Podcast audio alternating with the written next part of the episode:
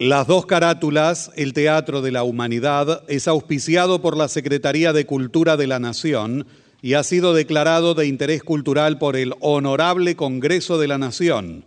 El Parlamento Cultural del Mercosur declara de interés cultural de ese organismo internacional el ciclo Las dos carátulas, el Teatro de la Humanidad, por el aporte cultural que brinda permanentemente.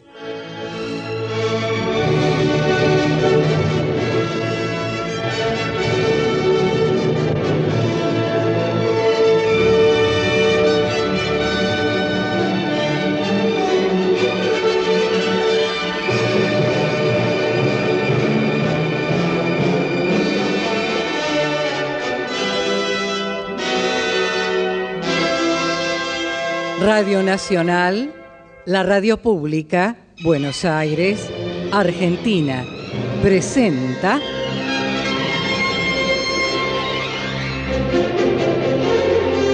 Las dos carátulas, el Teatro de la Humanidad.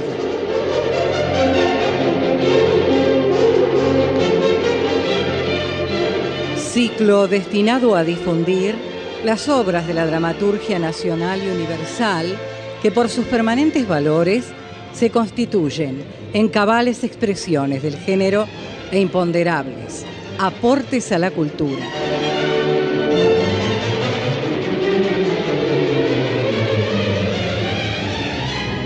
Hoy presentamos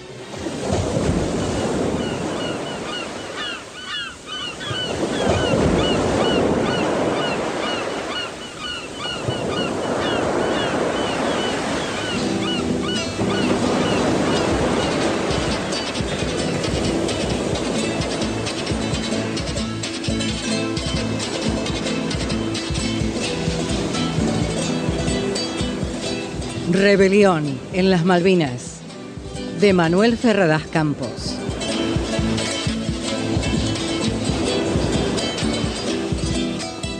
Actor invitado Rubén Estela.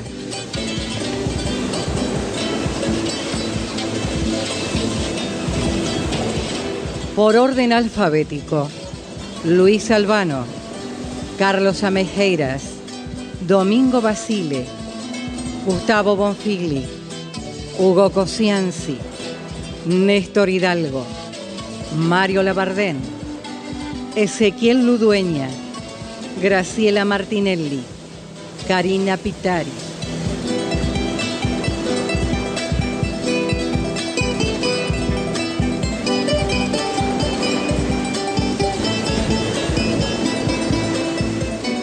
Producción y dirección general Nora Mas.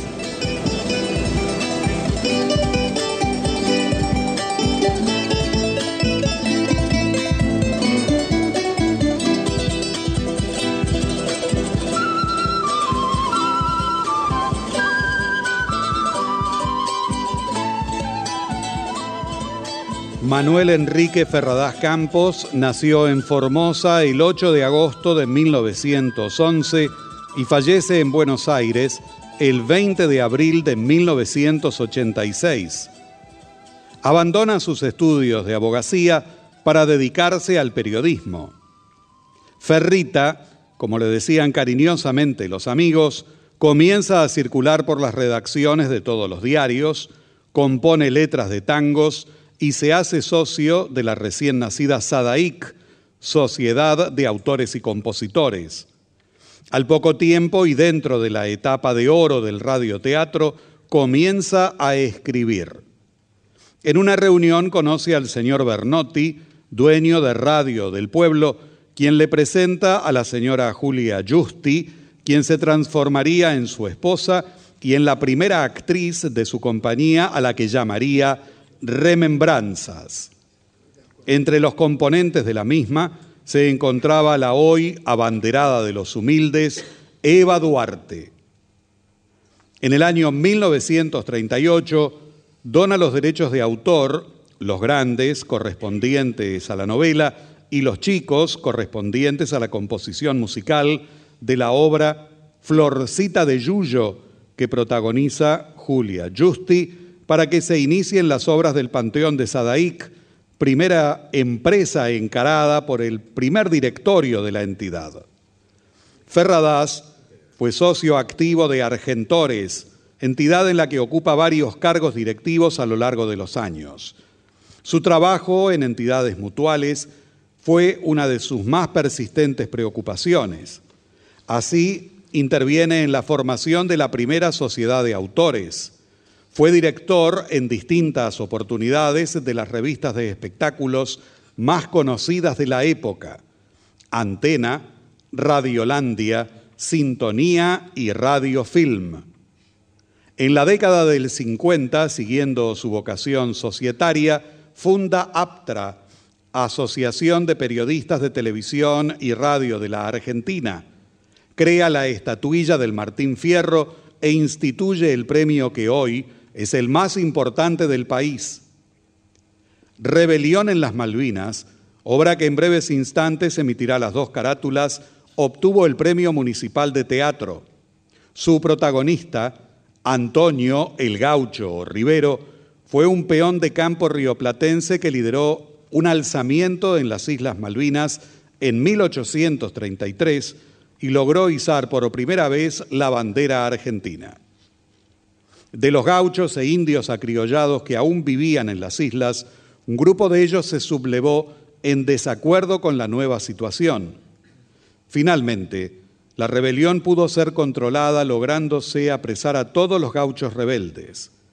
El último en permanecer insubordinado fue el mismo Rivero. Rebelión en las Malvinas de Manuel Ferradas Campos se estrenó en el año 1974 en el entonces teatro Enrique Santos Discépolo, hoy presidente Alvear. La misma fue protagonizada por el actor Jorge Villalba con dirección de Sergio Alfredo.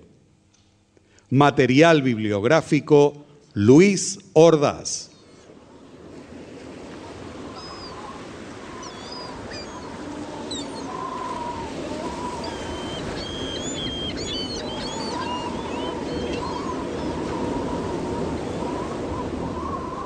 «1829». El gobierno de Buenos Aires creó la Comandancia Política y Militar de las Islas Malvinas, designando para el cargo al alemán Luis Bernet. Inmediatamente después de esta designación, Bernet escribe a los ingleses diciéndoles que estaría muy contento que el gobierno de Su Majestad tomara la colonia bajo su protección. Finalmente, el 2 de enero de 1833, los ingleses invaden la isla. A partir de ese momento, un colono irlandés, William Dixon, quedó a cargo de la administración del archipiélago. Bernet renunció y regresó a Buenos Aires, aunque siguió desarrollando con autorización inglesa y a través de sus capataces la administración de sus negocios personales en las islas. Sin embargo, había un vivo descontento entre los peones del exgobernador. A la cabeza de este grupo de analfabetos está el gaucho entrerriano Antonio Rivero. En horas de la mañana, en la cabaña de los extranjeros, está reunido junto a Anatolia, una de sus más estrechas colaboradoras, tomando mate y esperando la visita del capataz francés Juan Simón. Una leve llovizna cubre toda la isla. Aquí tiene su mate, Rivero.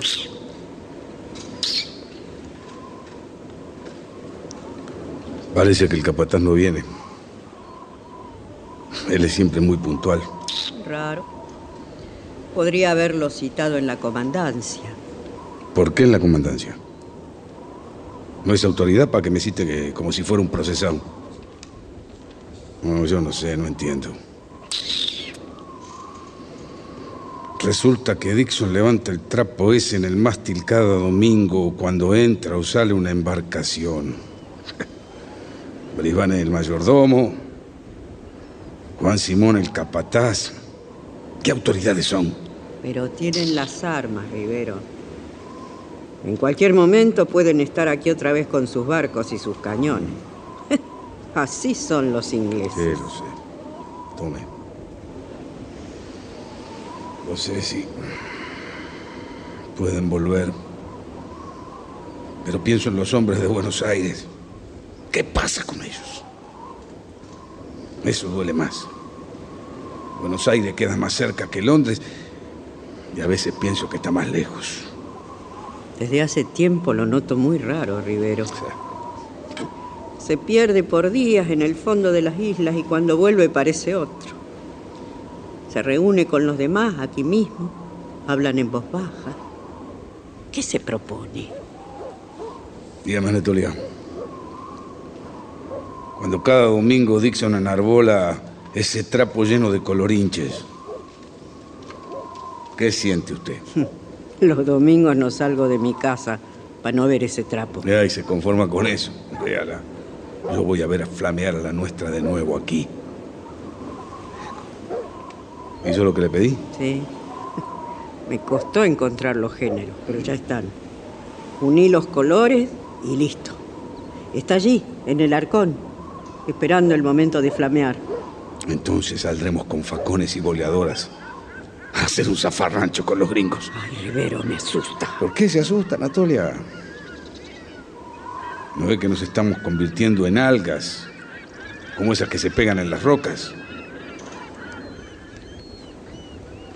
Resulta que un irlandés levanta en nuestro mástil una bandera extraña. Un escocés es el guardaalmacén que nos vende o no según le cuadre. Y un francés el capataz de los gauchos, de los dueños de esta isla.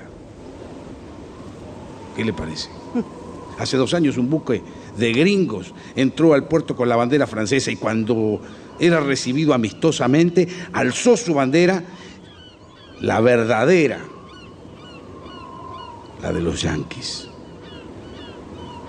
Y comenzó a recorrer la isla centímetro a centímetro. Desen- un mate. Eh, deme, deme, deme. Desembarcó tropas, incendió casas, mató animales, robó hasta el último cuero de focas y lobos que había en los saladeros.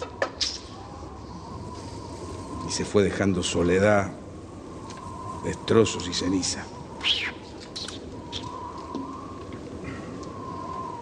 Hace apenas unos meses, aprovechando el desorden que crearon los guardias que vinieron para cuidar la ruina y se sublevaron matando al gobernador, aparecieron otros piratas, los ingleses. Ah, Tome. Con 50 bocas de cañones y una fragata repleta de marinos arm- armados se apropiaron de la isla. ¿Y Buenos Aires? Diga, ¿qué hace Buenos Aires? ¿Ya se desahogó? Ah, mire, Rivero. Está llegando Juan Simón. Será mejor que no lo vea alterado, Rivero. No me importa lo que piense el francés. Somos apenas un puñado de gauchos rodeados por una sarta de traidores cobardes. Voy a cambiarle la yerba al mate.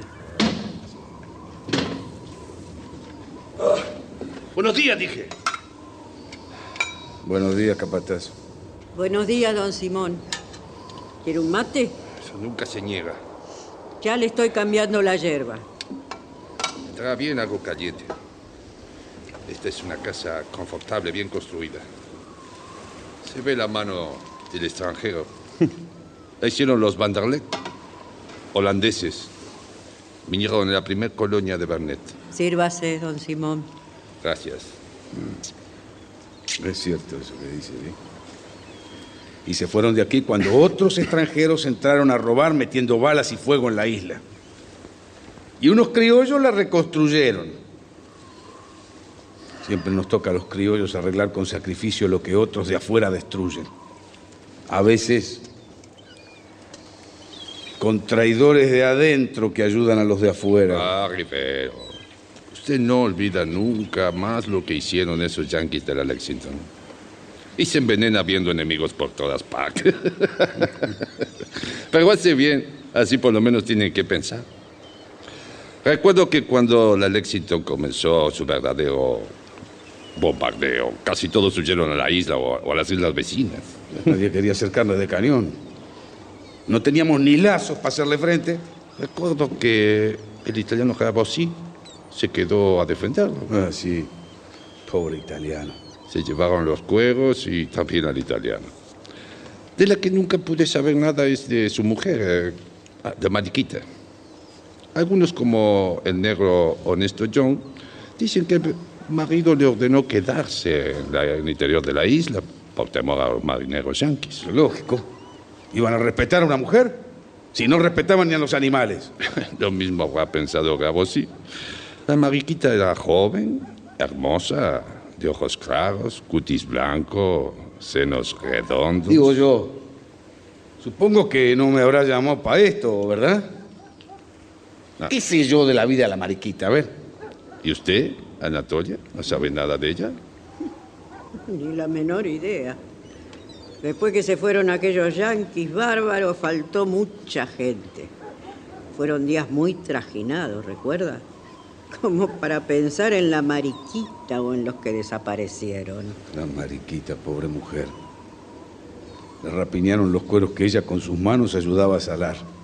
Le volaron a cañonazos la casa y se llevaron al marido envuelto en un cuero de lobo y a culatazos hasta la bodega de la Lexington.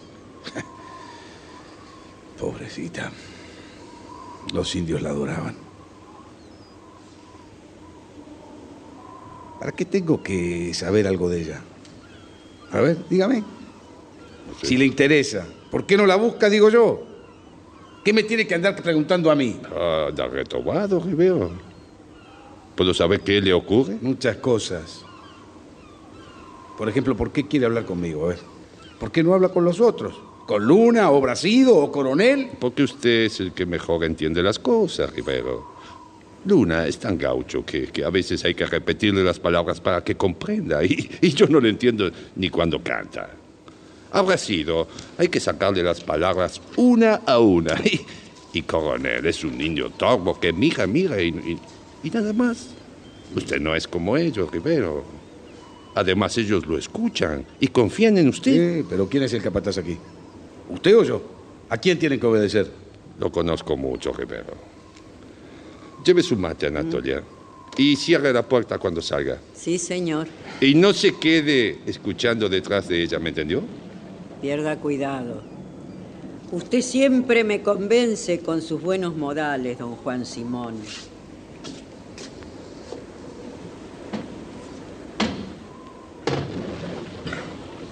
Y bueno, ¿qué pasa? Usted ha dicho bien, Rivero. Soy el capataz. Y no porque me aferre a un empleo.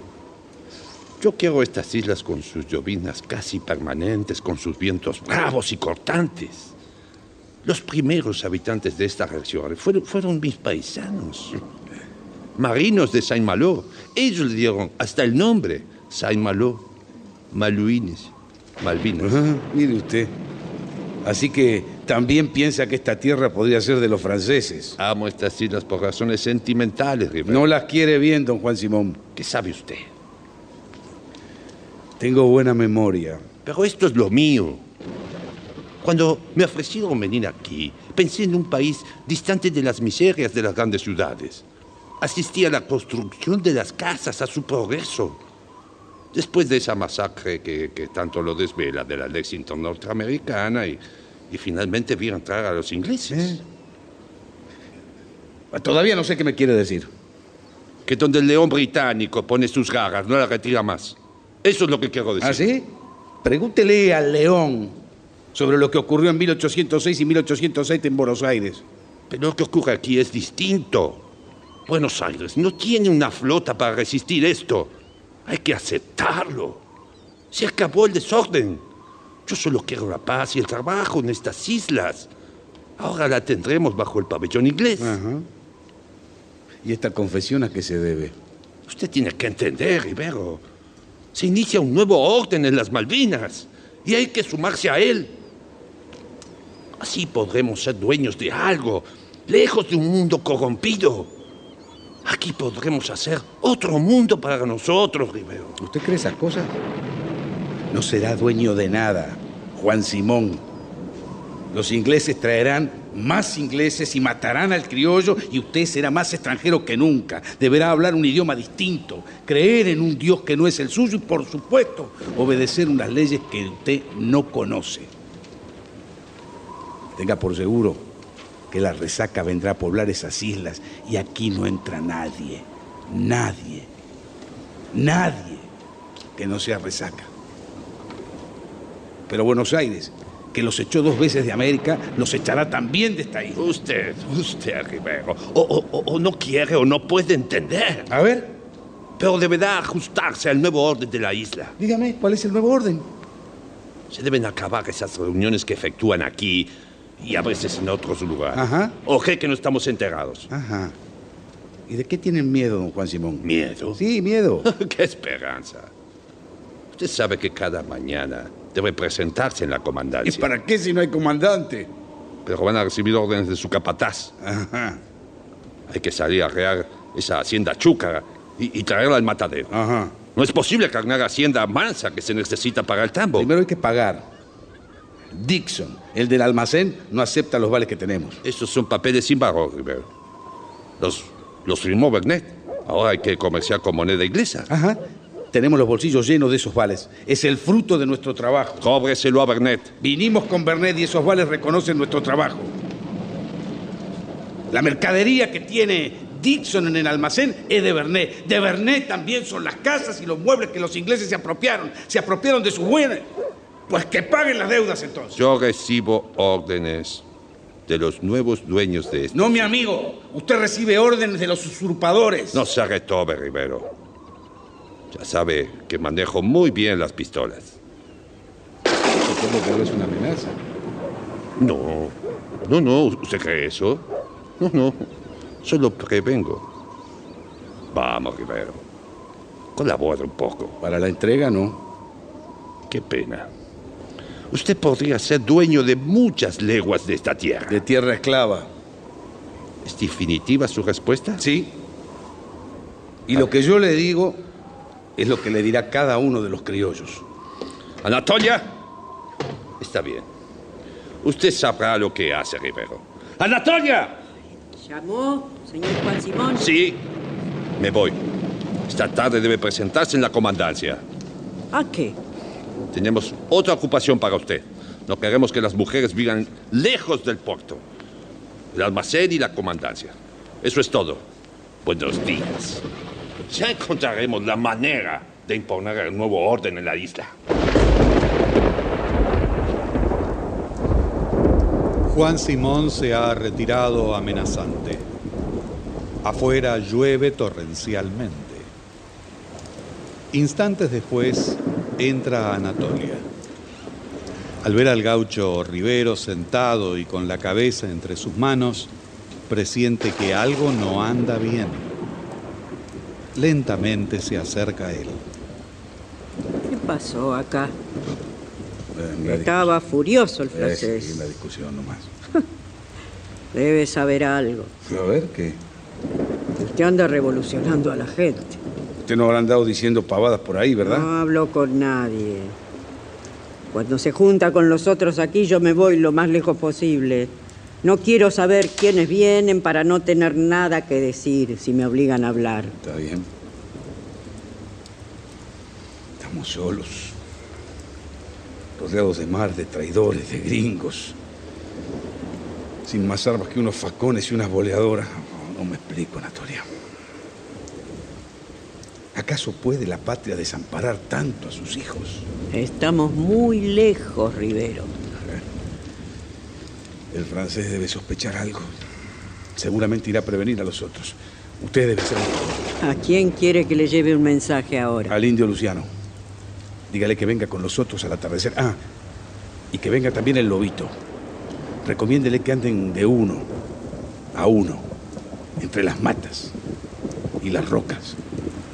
Porque no deben ser vigilando, no deben estar vigilando. Sobre todo, dígale que de lo que hoy hagan depende lo demás. Quédese tranquilo que se lo diré. Hasta luego. Trate de que no la vean. Pierda cuidado, don Rivero. Hasta luego, Anatolia.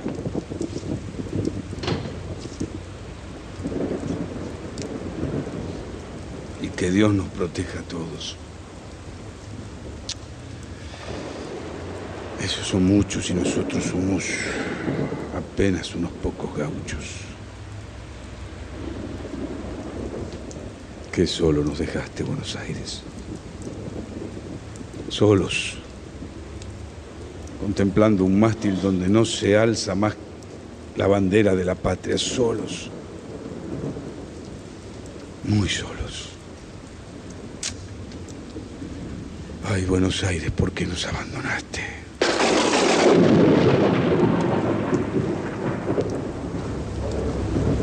Al atardecer en la cabaña de los extranjeros, Rivero recibe a Luna, Bracido y Salazar, todos hombres de su confianza para deliberar los pasos a seguir. Por precaución y para evitar que desde afuera vean lo que sucede en la casa, las ventanas fueron cubiertas por ponchos y mantas. Una intensa lluvia se desató sobre la isla. ¿Y Luna? Eh, ya sabe lo que pienso, Rivero. No quiero salir a hacerme matar sin defensa. ¿Y usted, Bracido, qué dice?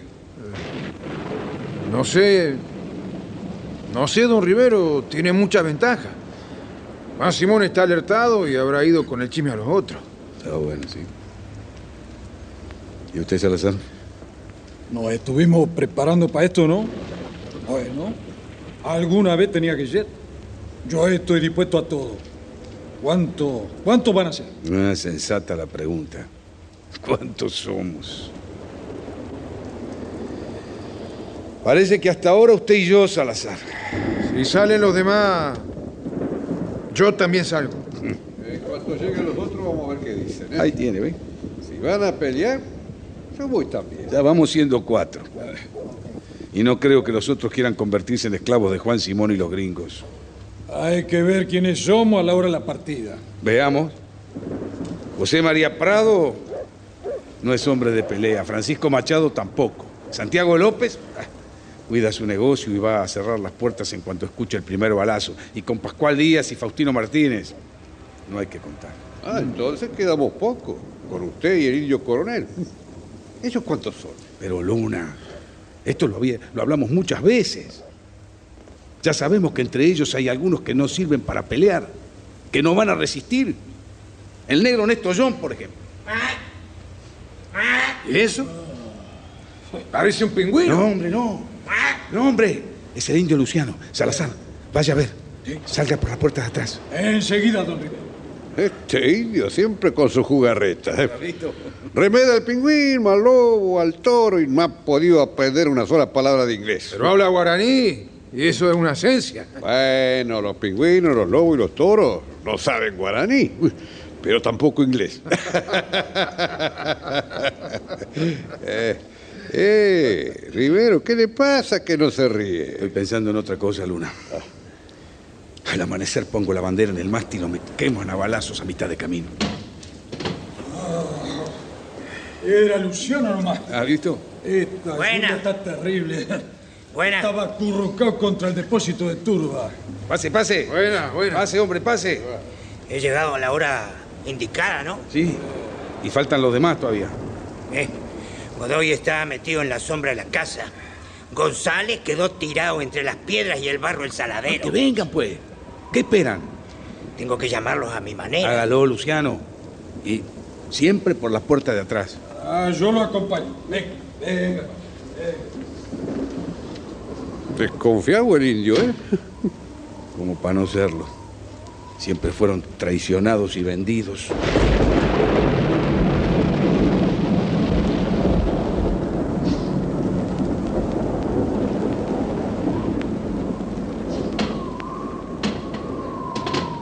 Don Rivero, aquí están González y Godoy. Buena. Venga, venga, González, pase. Salud. No se termina nunca. Adelante, Godoy, métale. Vamos a hacer que sea el fuego. Vienen congelados. El fuego y un- una cañita paraguaya no, no vendrían nada mal. Eh, pero no hay más que fuego, Godoy. Gracias a Dios que hay. Falta solamente la torre, ¿cierto? Ah, y coronel. No, pero no contemos con él. ¿Por qué? Porque que haya robado dos pistolas, pólvora y balas no significa que sea de la partida. Además, nunca dijo que lo sería. Por eso nunca lo he contado. Además, él tiene algo que hacer tan importante como lo nuestro. Si salimos bien de esta patriada, lo hablaremos después. Ah, bueno. Por él, Buenos Aires podrá saber de sus hijos en las Malvinas. ¿Mensajero el indio, coronel? Yo me agarré y que tengo el labio partido. No se ría entonces, Luna. Eh, Falta la torre. La torre, como Salazar, saldrá a cazar gringos en cuanto dé la orden. Es muy importante lo que tengo que decirles. Escuchen bien. Juan Simón sabe que nos reunimos y que soy el cabecilla de algo que a los gringos no les conviene, desconfía. Por eso prohibió reuniones de gauchos. Quiere que salgamos a, a campear a Senda Chúcara. Los ingleses campean a balazos. Eh, si le damos tiempo, nos van a campear a nosotros también. Hay que ganarles de mano. No olvidemos que ellos son más. Por eso quiero salir mañana al amanecer. O los sorprendemos o ese trapo va a flamear en el mástil sobre nuestros huesos sin vida. Ordene nomás, Rivero. Yo obedezco. En cuanto diga vamos, salimos por el día gringo. Ya mismo, si quiere. Los de hueso uno por uno en sus castras de que despierten. Yo, indio Luciano, soy su sombra, don Rivero. Donde usted vaya, ahí estoy yo. ¿Y usted habrá sido? Yo. Yo como los demás. Y si tenemos suerte de Buenos Aires, vendrá a ayudarnos. Ya es tiempo, ¿no? Así es, Brasil. ¿Y usted, Luna, qué dice? ya dije. Un momento. Alguien se acerca. Silencio, muchachos, silencio. Debe ser la torre. Salgo a buscarlo, jefe. Apriétense contra la pared y la sombra. No sea que Juan Simón nos ande vigilando. Sí, sí, sí, Sí, tiene razón. sí, de aquí no va a salir vivo. Silencio, dije. Jefe, en la torre nomás. Trae noticias del puerto y de comandancia. Adelante, la torre, adelante. Sí, sí, Rivero. Buena, buena. Pucha, como llueve. Acérquese Me al retrasé porque anduve cerca de la comandancia. Hable, pues, hable. El capitán Lowe estuvo presentando y preparando la ballenera. Y en el almacén, Dixon separó cinco fusiles, pólvora y municiones. Dice que al amanecer Lowe saldrá para la bahía con cuatro gringos. Eh, ¿No será una trampa? Ah, le falta imaginación para eso. No sé. Amigos. Sí. Vayamos a, a lo nuestro. Luciano, Ordene, jefe. Va a ser la primera guardia mientras yo espero a coronel. Bien. ¿Coronel? Coronel viene desde el Rincón de los Indios. Llegará casi con el día. Eh, no importa. La segunda guardia va a ser la... Usted, Salazar. Muy bien. Sabrá cuando Dixon levante la bandera al salir de la ballenera. Y desde el techo del depósito de turba verá si realmente es la ballenera con esos hombres a bordo. Cuando se hayan internado rumbo a la bahía nos dará aviso. Entonces saldremos hacia la comandancia. El que quiera seguirme, que me siga. Sí, señor. Sí, Yo. señor. Todos entonces. Voy a llevar una de las pistolas con tres cargas. La torre, usted llevará la otra con las tres cargas que quedan. Sí, señor. Los demás con sus facones y boleadoras saldremos de a pie. De a pie nomás. Para no avisarles con el galope de los caballos. Sí, señor. Vamos, ahora descansen. En la pieza de al lado hay mantas y un catre. Yo voy a despertarlos cuando llegue la hora. Muy bien. Ah, si tuviera mi guitarra. Más nos valiera otra pistola, Luna. Vaya a descansar usted también. ¿Y usted, Luciano? Sí, A su primera guardia. sí, señor. Bueno, vamos a descansar. Descanse, descanse. Dios mío. Gracias porque no me abandonaste. Eso me gusta. ¿Eh? ¿Qué hace usted aquí en la torre? ¿Por qué no fue a recostarse, hombre? Eh, Dígame. La noticia que me dio es cierta, ¿verdad? tan cierto como que estamos aquí los dos. Decía, Rivero, Mm. que me gusta oír un hombre fuerte y patriota como usted agradecer a Dios. ¿Qué quiere la torre? Sí, sí. Somos un ejército muy chiquito de criollos que pelea por esta tierra usurpada. Somos nada, mi amigo. No crea. Nada. Menos que nada. Pero los argentinos sabrán que aquí solos, desamparados, sin armas, dimos una batalla en nombre de la patria lejana. ¿Qué importa quién gane? Somos libres, aún chapaleando esclavitud. Dios lo bendiga, Rivero. Gracias, La Torre. Ahora, déjeme solo, ¿quiere? Sí, señor. Espero a alguien que vendrá con el indio coronel. Debe ser él. Vaya adentro y dígale a los otros que no se alarmen si oye voces. Sí, señor. Allá voy.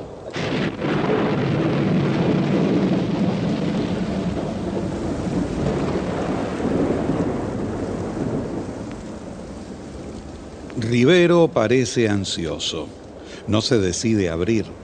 Queda mirando la puerta y reacciona cuando vuelven a llamar con mayor insistencia.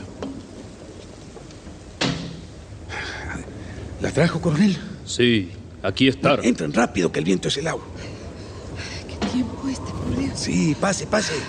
¿Qué ocurre, Rivero? Estoy alarmada. Buenas noches, Mariquita. Uh, tiene las manos heladas. Venga, acérquese al fuego. Gracias. Sinceramente, he, he vuelto a tener miedo. Pero no por mí, sino por usted. Eh, mi suerte está echada, Mariquita. Deje aquí su sacón. Coronel, ¿lo Jefe. vio alguien? No, jefe. Luciano está haciendo guardia. Sí, pero yo cuidar puerta ahora. No, no, no. No te muevas de aquí, coronel. Quiero que escuches todo. Nadie confía en el indio coronel, pero Mariquita y yo, sí. Ponemos nuestras vidas en tus manos. Así es. La vida de coronel, ser de señora Mariquita y de cacique Rivero. Gracias. Mariquita. Era imposible que yo fuera hasta el rincón de los indios, por eso la hice venir. Entiendo. Quizá esta sea la última vez que nos veamos. No hable así, Rivero. Me alarma. No en vano hoy tuve miedo por usted. Es el. eh, el único miedo que durante más de un año escondí en el corazón, Mariquita. Siempre temí que Juan Simón supiera que estaba oculto en Rincón de los Indios. Si eso hubiera ocurrido, hubiese tenido que matarlo o hacerme matar por el francés. No habría de qué preocuparse. Se ocuparon de ocultarme muy bien tras el fachinal. El francés tiene miedo a los fachinales, desde que uno de sus caballos fue tragado por el barro blando. Pero Juan Simón sospecha algo. Hizo de nuevo preguntas. Si la encontrara volvería a perseguirla, pero ahora con más deseos y brutalidad. Usted ya no tiene marido. Para decirme, Ya no tiene un marido aquí. ¿Comprende?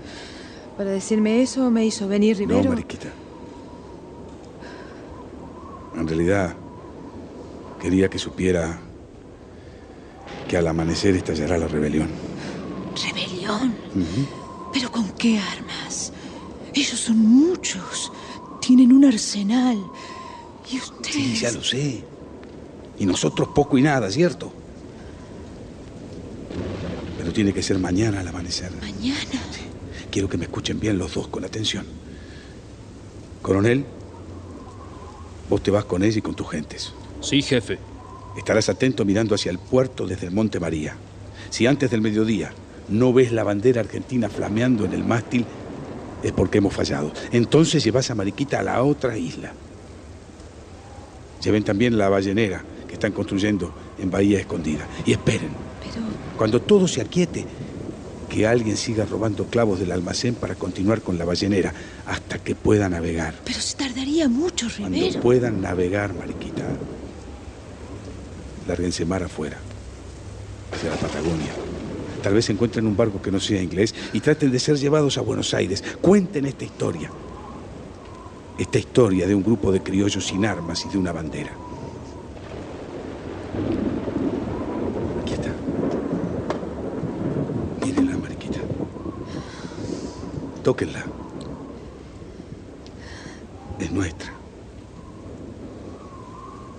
Para criollos con facones, lazos y boleadoras. Y digas que enfrentaron a la turba inglesa y cayeron bajo sus garras de rapiña y de sangre.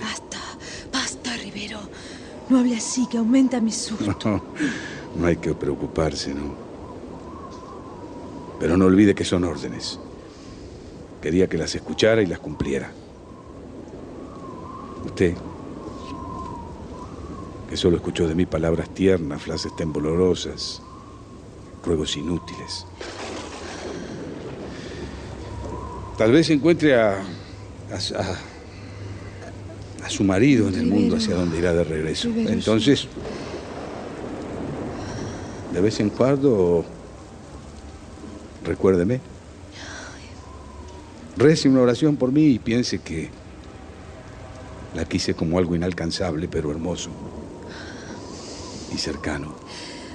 Rivero, si yo no estuviera unida a otro hombre, si fuera libre, Pero no lo es. pero si lo fuera, me quedaría a su lado. Yo sé que lo habría querido. No me hables así, Mariquita. Necesitaba decírselo. ¿Coronel? Sí, jefe. Acompáñela. Estas son mis órdenes y hay que cumplirlas al precio que sea. Coronel, hacerlo. Pero si al mediodía en mástil estar bandera argentina, ¿qué hacer, indio coronel?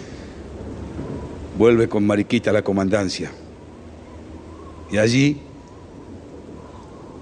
mirando flamear esta enseña como un trémolo de la libertad americana, cantaremos con orgullo, lágrimas y coraje una canción que comience con estas palabras. Oíd, mortales, el grito sagrado. Libertad. Libertad. Libertad. ¿Por qué solloza, Mariquita? No sé.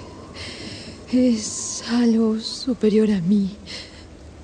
Siento como si la presencia majestuosa de Dios hubiera descendido hasta aquí, en este helado confín del mundo, en medio de todo este desamparo.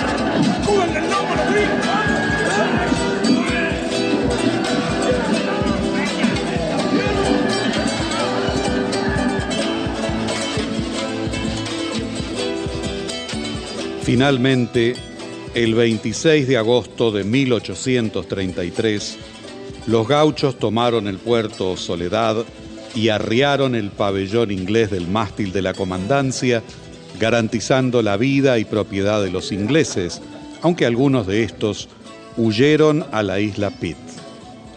Mientras Antonio Rivero salió a recorrer la extensión con sus gauchos, Luna reunió a los pocos habitantes en la sala de la comandancia.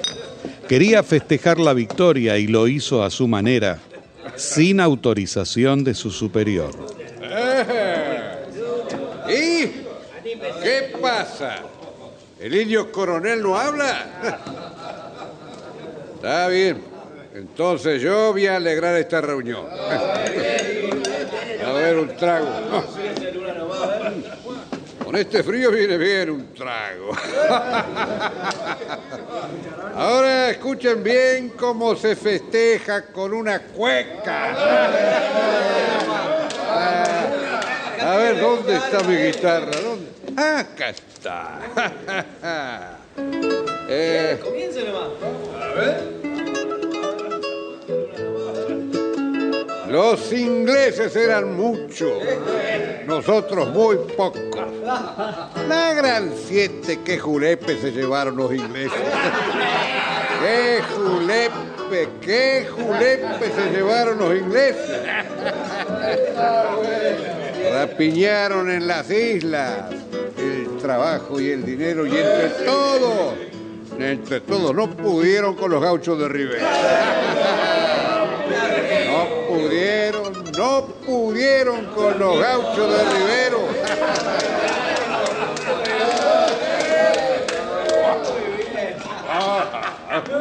Eh, eh, ¿Por qué no festejan ustedes?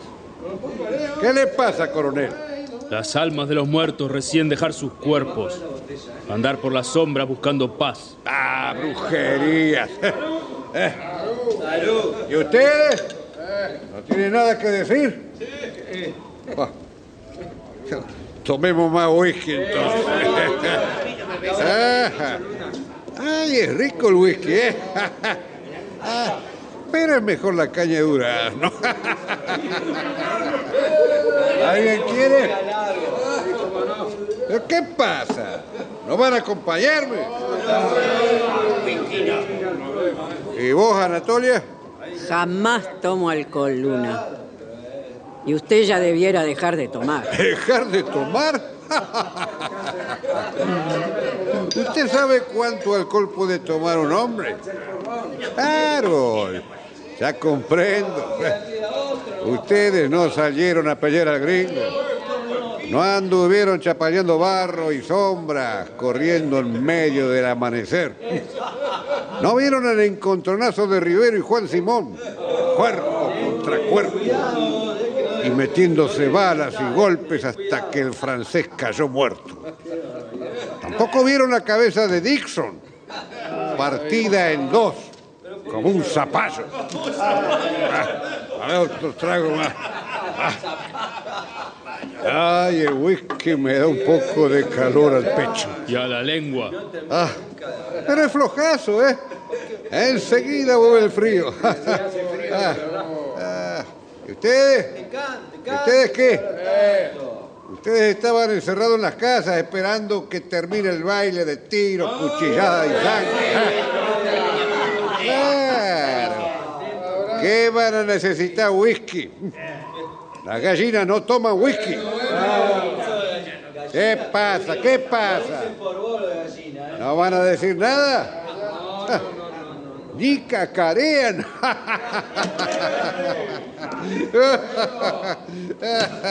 ¿Qué está pasando aquí, Luna?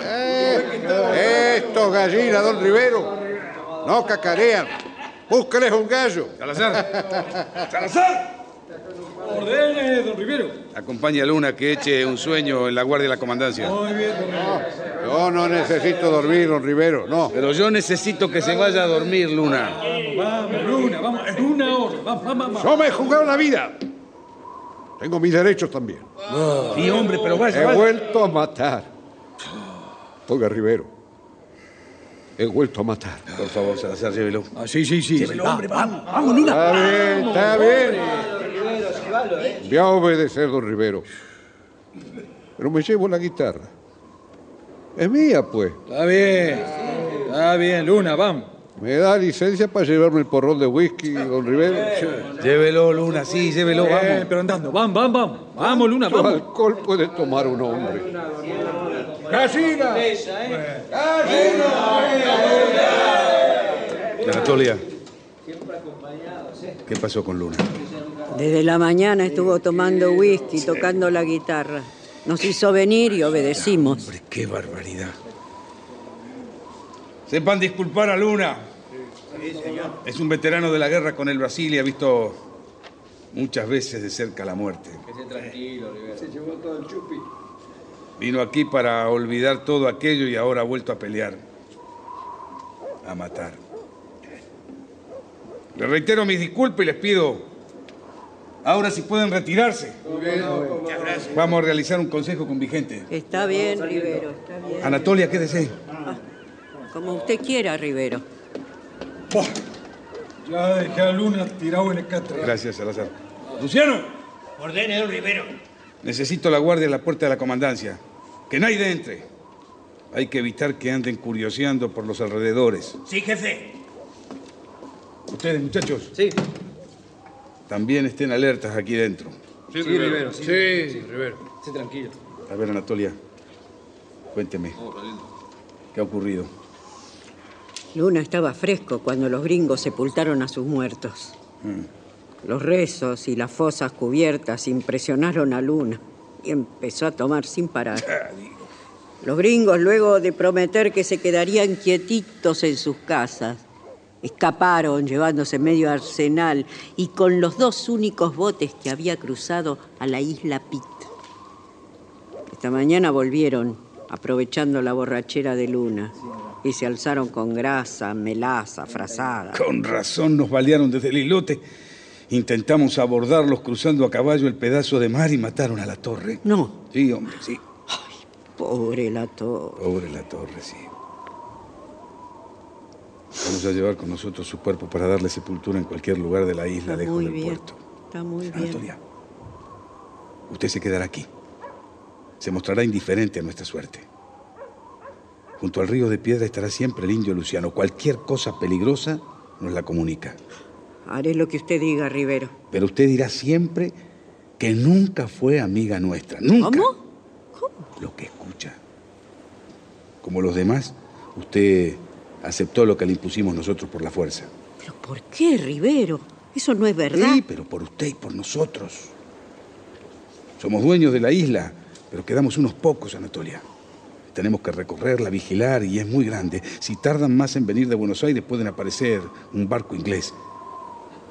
Tomamos para nosotros solamente la responsabilidad de esta revolución y además necesitamos que en Puerto Luis un informante fiel, de confianza. Y confiamos en usted. Está bien. Don Rivero, tengo afuera al negro yo. No, que espere, Luciano. Está bien. Todos los días al anochecer Luciano se acercará a usted para rendir información, para pedirle que informe en detalle. ¿Me entendió? Eso es todo, Anatolia. Siga viviendo en la casa que fue de Gregorio, el que se casó hace unos años en las Malvinas, el primer matrimonio que está de estas islas. Perfectamente, don Rivero. Por favor, ahora cuando salga, dígale a Luciano que haga entrar al negro Néstor John. Hasta luego, entonces. Hasta luego. Y vaya con cuidado, Anatolia. ¿Y qué hacemos ahora, Rivero? Organizarnos al azar. Yo propongo que usted, Rivero, se haga cargo de la gobernación de la isla, eso sí. Que requise las monedas de plata, los bienes, que le meta una multa a los gringos, los haga trabajar. así eso. tiene que ser. ¿Y ¿Para qué queremos la moneda de plata, González? ¿Cómo para- ¿Qué vamos a comprar con ella? Hay miles de cabezas de ganado chúcaro para comer. Eso de quedarse con lo ajeno, déjelo para los gringos. Muy bien. Las casas son del país. Cuando vengan de Buenos Aires tomarán posesión de todo, nada de gobierno. ¿Para qué? Si apenas somos menos de 40 personas ahora en la isla y el resto son gringos y sus mujeres. Se fueron a la islita Pitt y no tenemos ni una canoa. Vamos a asegurar la defensa nada más y esperemos a la gente de Buenos Aires. ¿Y si no vienen? Ah, no sé. Si no vienen, Dios dirá habrá sido. Dios dirá. Aquí está el negro John, mi jefe. Hágalo pasar. Buena, buena, buena. Buena tarde, señoría. Papá, avance, avance. Ah, sí, señor. Aquí Salazar. estoy. Sí, Usted sabe lo que debe preguntarle. sí, señor. ¿Al negro? Sí. Han desaparecido todas las mantas y pieles No me curtidas que había en la colonia. Pero Dios mío, qué barbaridad. Y las monedas de plata que estaban en el almacén de Brisbane. No me diga, pero qué escándalo. Eh, ¿Vos sabés algo de todo esto? ¿Yo? Sí. ¿Cómo yo? No, señor. Oíme bien, negro. Tenés una hora para devolver todo eso. Aquí, ¿Eh?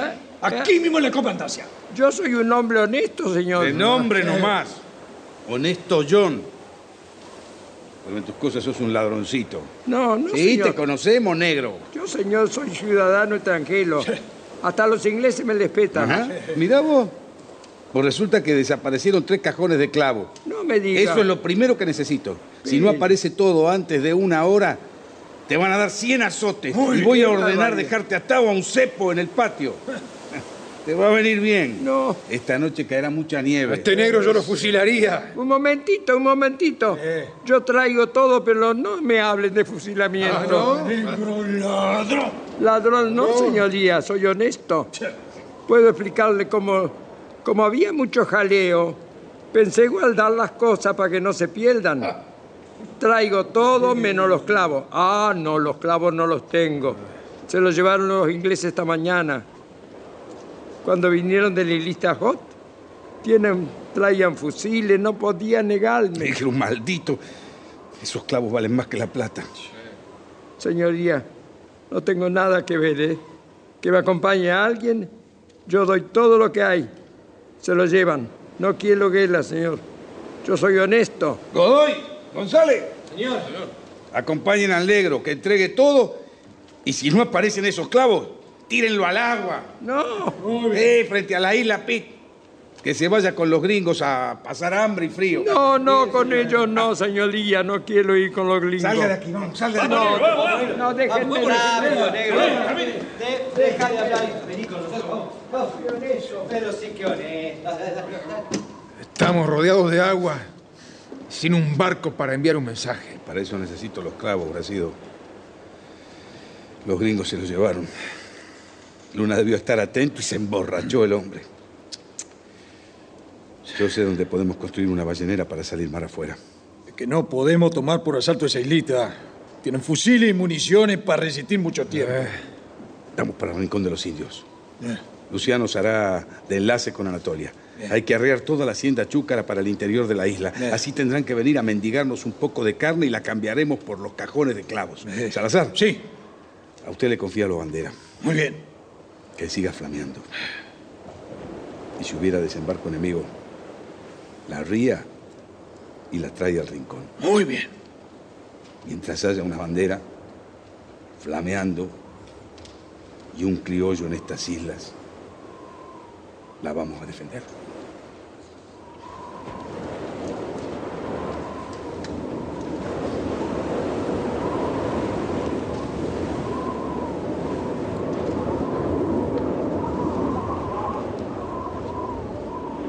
Han pasado largos meses desde el pronunciamiento de Rivero contra la usurpación.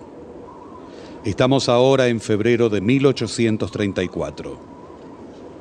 Desde Rincón de los Indios, los gauchos han ido girando hacia dos lomas al sur de la isla Soledad. En vano aguardó Rivero a los hombres de Buenos Aires. Por el contrario, varios buques ingleses han entrado a la isla. Cuatro de ellos con tripulación, infantes de marina y armamentos de toda clase, están en el puerto. Son el Hopeful, el Rose, el Susan Ann y el más poderoso de todos, el Challenger.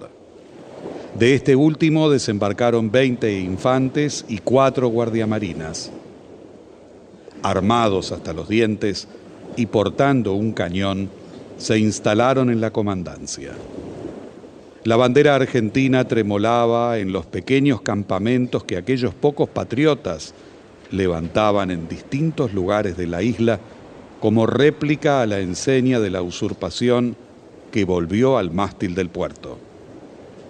José María Luna, uno de los hombres de Rivero, en un arrebato de desesperación, abandonó el campamento y se entregó a los invasores, dando un rudo golpe a la moral de los criollos. Un barco norteamericano ancló en el puerto San Salvador, el Antarctic, y hasta allí fue Rivero a conversar con su comandante, el capitán Nash. Esa noche, en un humilde rancho de dos lomas, después de la entrevista de Rivero con Nash, bajo una noche cerrada por la niebla y el viento, se reunieron Bracido, Salazar, Godoy y el indio Luciano junto a Rivero. Hablemos claro, compañeros. ¿Quién quiere irse? No entiendo. ¿Por qué lo pregunta Rivero? El capitán Nash debe pagarnos la carne fresca que le entregamos. Está dispuesto a llevarse tres personas y desembarcarlas en cualquier lugar del territorio argentino. Ah, no creo en los yanquis. Ellos bombardearon estas islas antes que llegaran los ingleses. ¿Sí? Pero esto es distinto, Bracido. Los yanquis bombardearon y se fueron. Los ingleses, en cambio, rapiñaron y usurparon.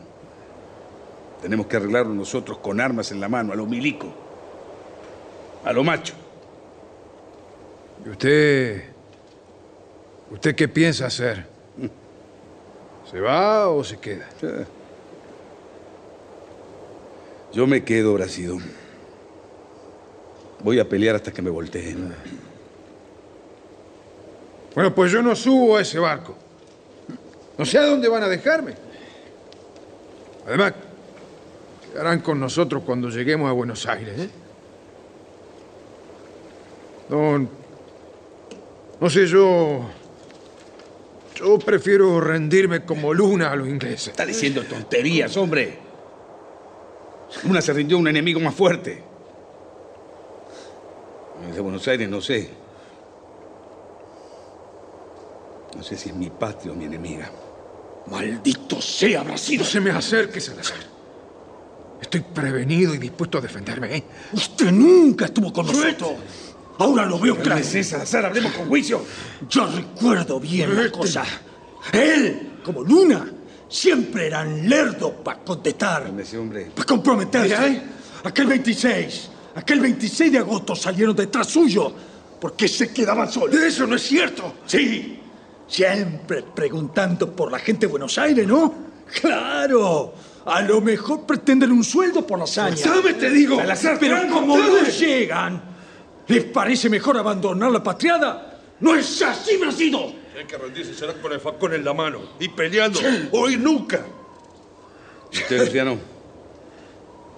¿Qué elige? ¿El barco? Yo traje la bandera del puerto y la di a usted, mi jefe. Y ahí flamea. Noche y día, Luciano. Mientras flamé, peleo. Una vez dije que era sombra de usted, jefe. La sombra cae con el cuerpo. Gracias, hermano. Y ahora voy a ser guardia. Con licencia. Vaya nomás. Ni un trago pate frío que araña la carne. Necesito mi poncho. ¿Dónde va, Brasil? A mirar la noche. La niebla, el frío van a ser menos oscura y helada que los ojos de ustedes. Están enloquecidos de odio. Pregunté dónde va. Afuera, Rivero. Quiero estar solo con mis pensamientos, si me lo permite. Yo también voy a salir un rato, Rivero. Quiero vigilarlo. Gracias, Salazar. No quisiera que alguien arrancara la bandera de donde la pusimos y la lleve a los gringos como testimonio de cobardía. Vaya, le dije, vaya nomás. Esa bandera no debe ser entregada nunca. ¿Y usted, Godoy? ¿No quiere embarcar? No. No, Rivero, aquí voy a morir a su lado. He cumplido ofreciéndole la oportunidad. Ahora, Dios dirá, oye, es el silbido de coronel. Está llegando con Mariquita. Entonces, era cierto que estaba escondida en la isla. Así es, Godoy. Y la cuida el indio coronel. Ella se irá con él en el Antarctic. Ya se termina todo esto, Godoy. Sí, se termina, pero. Pero será como debe ser, peleando, ¿no? ¿Mm? ¿Cuántas cosas han pasado, Rivero? ¿Recuerda la Navidad? Está tan Qué cerca. hermosa Navidad, ¿recuerda? Sí. Recuerdo también cómo flameaba la bandera en el mástil del puerto. Nos pusimos en fila montados en nuestros potros y la saludamos con los ponchos, cantando la canción de la patria. Qué fuerte fue el recuerdo de Buenos Aires por donde anduve tanto tiempo. Me pareció por un momento escuchar las campanas de Santo Domingo, ver a los morenos de San Telmo con sus tamboriles y sus bailes, y las ventanas con luces encendidas, y las porteñas con sus mantillas bordadas. Lástima, Godoy. Lástima que mi madre entrerriana como yo no estuvo nunca en Buenos Aires. ¿Recuerda a su madre, Godoy? ¿Y cómo no voy a recordarla? Una criolla cargada de hijos. Madre gaucha, mi querida madre. Los pobres hacen hijos y con cada hijo se achica más el rancho y se agranda la miseria. Pero la mamá reía y su risa era una fortuna que llenaba toda la casa. Qué linda fue la última Navidad. Recordando y guitarreando. Ya digo, con esta luna. Tocaba tan lindo la guitarra.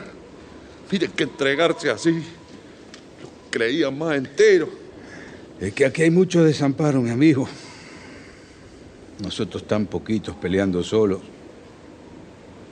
Luna no tenía ni un trago de alcohol para ahogar sus dudas, sus fantasmas. Estar jefe solo. Entre, coronel, y hágala pasar. No, no se preocupe por Godoy, él ya sabe todo. Bueno, pasar, señora. Buenas noches. Buenas noches. No tengo casi fuego, mariquita, para ofrecerle, pero acérquese a estas brasas, le darán un poco de calor. Es bueno. Le hará falta porque volverán en la noche para huir de esta angustia.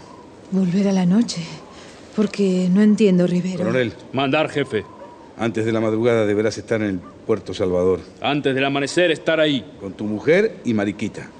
Los tres subirán al barco del capitán Nash. El barco norteamericano. ¿Sí? Usted no comente que su marido fue llevado prisionero por los yanquis. Ni una palabra, ¿me entendió? Está bien. Los desembarcarán a los tres en el primer puerto argentino. Y ahí estará libre para volver a Italia a averiguar y reclamar por su marido. ¿Qué deber decir a Capitán Nash? Tome. Es un dólar de plata. Es la contraseña para identificarse. Le dan mis anudos y recuérdele que sus nombres no deben figurar en la documentación del barco. Gracias, jefe. Nunca borrar recuerdo de Cacique Rivero. Gran jefe de Malvinas. Buen viaje, coronel. Yo tampoco olvidaré al charrúa Manuel Coronel, ¿Y usted, Rivero, por qué no viene? porque mi deber es quedarme, mariquita. Pero ya es inútil. Me contó Coronel que hay dos barcos ingleses más entrando a Puerto Luis. ¿Qué? El Beagle y el Adventure. Sí, pero solo dominan el terreno que pisan y la costa con sus barcos. El teniente Smith, que entró a la comandancia, está enloquecido. A pesar de tener un cañón en la puerta de su despacho y guardias por todas partes, cada noche aparecemos como fantasmas, cruzamos sus líneas y ahí nomás se arma un zafarrancho de miedo entre los gringos. Se terminó, Rivero. Usted lo sabe. Lo sé. Pero quiero que me tomen prisionero peleando. ¿Pero qué dice? El teniente Smith ofrece 10 dólares por la captura del bandido Rivero. No, no será así. Piense. Tendrán que juzgarme, mariquita. Juzgarme en un tribunal militar. Quiero ese juicio porque así reconocerán la- su usurpación, su rapiña. Además, usted es inalcanzable para mí. ¿Cómo podría viajar con usted sabiendo que no sería mía que va en busca del hombre a quien pertenece? Tome.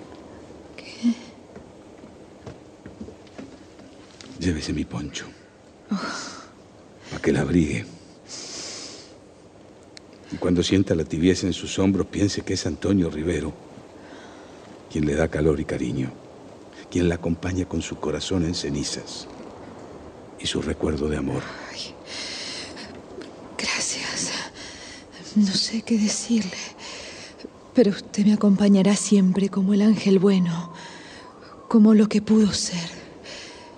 Algo maravilloso que llegó tarde a mi vida. Llevaré su poncho como un estandarte y como una caricia. Déjeme besarlo antes de partir, Rivero. Por favor.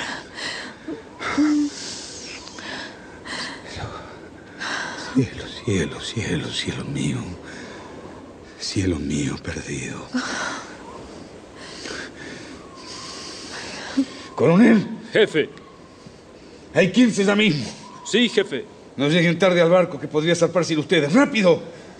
Vaya. Váyanse de una vez. Adiós, Rivero. Adiós, mi jefe. Venir, señora.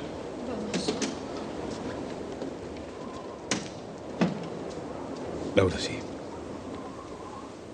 Solo. Solo en las puertas del infierno. Y ya se va lejos, bien lejos, y Buenos Aires sigue muda, callada, insensible al llamado de sus hijos malvineros. Rivero, ¿Qué ocurre, Salazar? ¿qué pasó, hombre? Trae su poncho con sangre. Lo tuve que matar, don Rivero. ¿Habrá sido? Sí, Iba para entregarse a los ingleses. digo. Lo maté. Se defendió y tuve que pelearlo. Lo maté. Lo maté. Vamos quedando pocos, Salazar. Si supiera que esta sangre de Brasil me quema la mano. La mano con que empujé mi facón. Me quema la sangre de Brasil, Rivero. Me quema.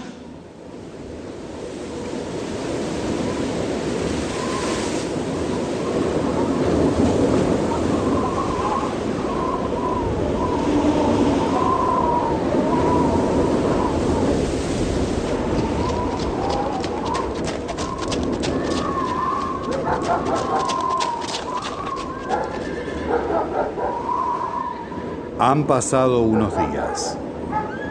En el interior del rancho se mueve, silenciosa y pausadamente, una sombra oscura cuyos toscos abrigos de pieles exageran sus dimensiones. ¿Quién anda allí? Es Anatolia.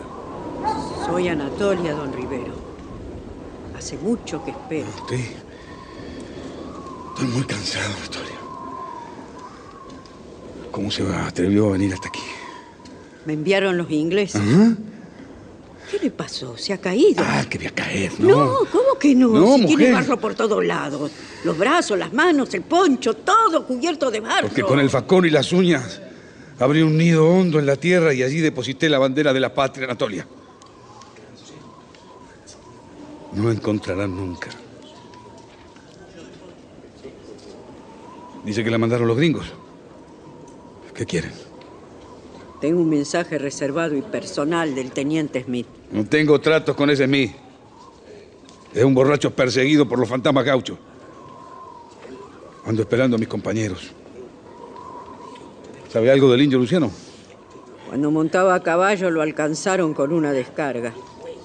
Le destrozaron una pierna. Allí quedó el pobre toda la noche inmóvil bajo la nieve. Lo llevaron a la comandancia hoy al amanecer. Y tiene que oírlo. En lugar de quejarse, insulta a los gringos. ¿Comprende ahora que ya no tiene nada que hacer, Rivero? Usted está solo. Completamente solo. Sí, solo, Anatolia. Solo y rodeado. Hay mucha gente dando vuelta por estos lugares. Volví a buscar otro facón y las boleadoras los perdí en la noche, pero aquí están. Nuevamente conmigo. Me sirven para seguir la pelea. ¿Cuál es el mensaje ese que trae? Me ofrecí yo misma para traerlo. Le dan garantías para su viaje, Rivero. Dicen que lo mandarán a Londres para que allá resuelvan su destino. ¿Y a cambio de qué? De que se rinda. Que entregue sus armas delante de la Marina inglesa. Las armas. Un facón y unas boleadoras frente a cañones, fusiles, mosquetes y bayonetas. Y que entregue también la bandera que estuvo flameando en el puerto. No, señora.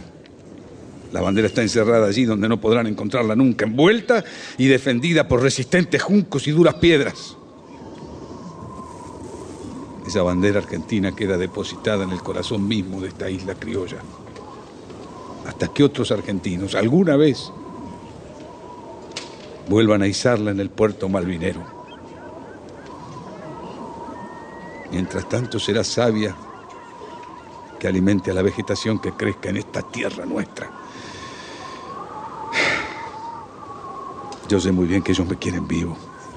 Quieren pasearme entre sus tropas como alguien que tiró sus armas y se sometió a su ley. Y yo no me someto a la ley de la usurpación. Yo también quiero vivir Anatolia y enfrentar a un tribunal militar inglés que me juzgue, que me juzgue. Porque soy un prisionero tomado con armas en la mano, peleando por su patria. Por eso no me rindo. Por eso no me rindo y peleo, ¿me entiende? ¿A qué arriesgar, Rivero? Si todo está perdido. Vamos. Hágalo por mí siquiera. ¿Por usted? ¿Por usted? Yo le debo tanto a usted, Anatolia. Ha sido para mí un soldado más. No podía faltar la mujer en una historia de gauchos libres. Pero no haré nada de lo que ellos quieran. Que me vengan a buscar. Y yo los estaré esperando para pelear por esta tierra. Por esa bandera que he enterrado con propias manos. Ellos jamás la encontrarán, Anatolia. Jamás la tocarán. Jamás. Algún día otros vendrán a estas islas a izarse. Esa bandera celeste y blanca. Y cada manantial de agua que surja de su seno irá saltando entre rocas y piedras rumbo al mar. repitiendo el llamado del gaucho Antonio Rivero. Buenos Aires. Buenos Aires. Mi Buenos Aires.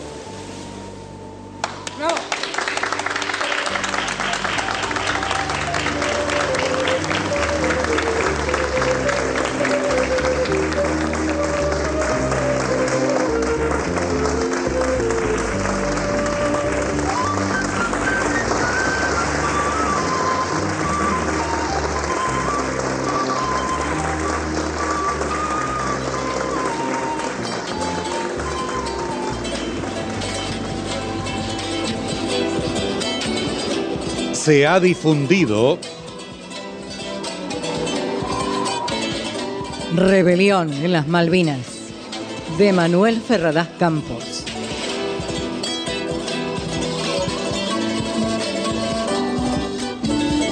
Adaptación Paola Laví.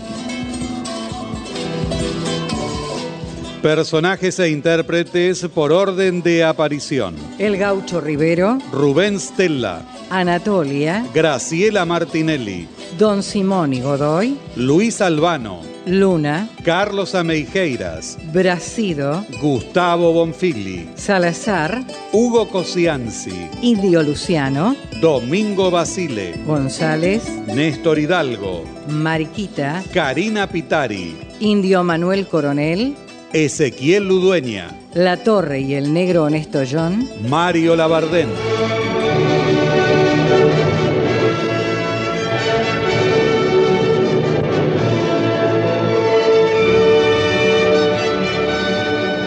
Presentación del autor y relatos Leonardo Lieberman. Locución Marité Reale. Asistente técnico en estudio Claudio Canullán. Diseño de ambientes sonoros, efectos especiales y musicalización Nora Massi. Realización técnica y editor de arte Javier Chiavone. El material de archivo de dramaturgos argentinos que difunde las dos carátulas es cedido por el Instituto Nacional de Estudios de Teatro. Si usted quiere establecer vínculos con la producción de las dos carátulas, envíe su comentario, crítica o su estímulo. Si le interesa sugerir alguna obra en especial, hágalo a nuestro correo electrónico. Las dos carátulas arroba radionacional.gov.ar. Nuestro sitio en internet es www.radionacional.gov.ar. Puede encontrarse con el equipo de trabajo de las dos carátulas en facebook.com. Las dos carátulas, me gusta. Diseño de efectos en estudio y asistente de producción, Patricio Schulze. Producción y dirección general, Nora Massi.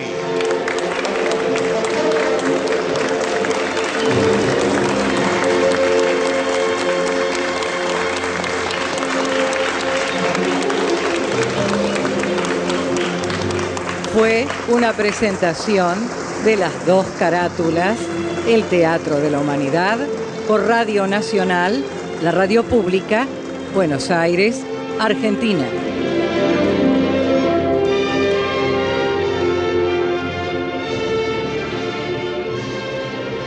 Contenidos y memoria histórica. Radio Nacional.